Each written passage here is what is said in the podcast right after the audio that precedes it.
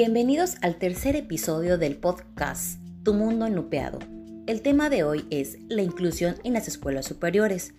Últimamente se ha hablado mucho acerca de la inclusión y justo esta semana se celebra el Día Internacional de la Lengua de Señas.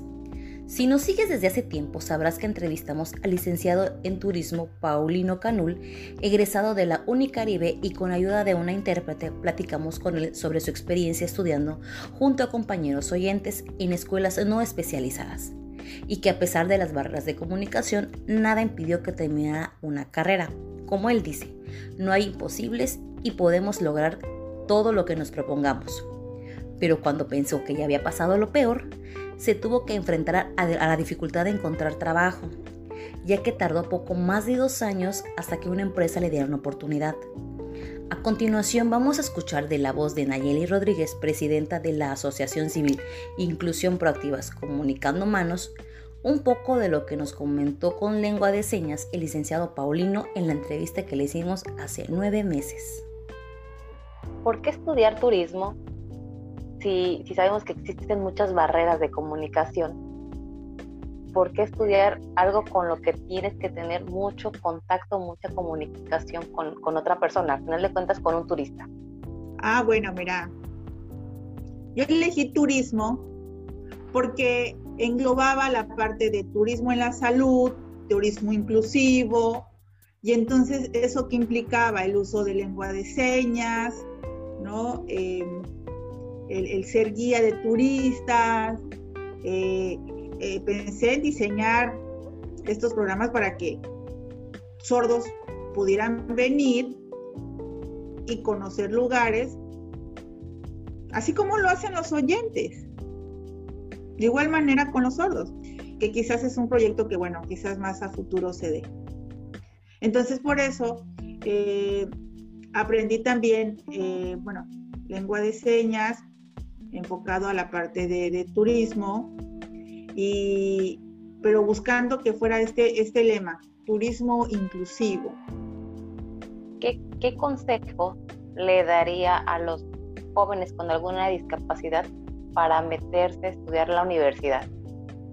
Bueno, dependiendo las personas, ¿verdad? Y lo que deseen estudiar de carrera, y pueden escribirlo, pueden hacer muchas cosas, ¿no? Por ejemplo, los jóvenes con síndrome de Down saben español y pueden hacer muchas cosas, pero un sordo quizás no sepa mucho español, no sepa mucha escritura. Una persona usuaria de silla de ruedas sí conoce el español. A lo mejor aquí la, la barrera es la falta de accesibilidad, ¿no? Que no exista un elevador, por ejemplo. Pero creo que sí sería importante que ustedes comenten con los directores, vayan y les digan que ustedes quieren ingresar y que ellos también tengan esa iniciativa de poder aceptar. Como consejo a los sordos, les diría que aquí pues no hay universidad para que tú digas voy a, ingresar un sordo y va a haber la accesibilidad para el sordo. Pero sí sería importante que haya esta iniciativa de que haya intérpretes de lengua de señas en las universidades para que más sordos puedan acudir. Le, agradezco mucho su tiempo y aquí tiene un espacio cuando guste.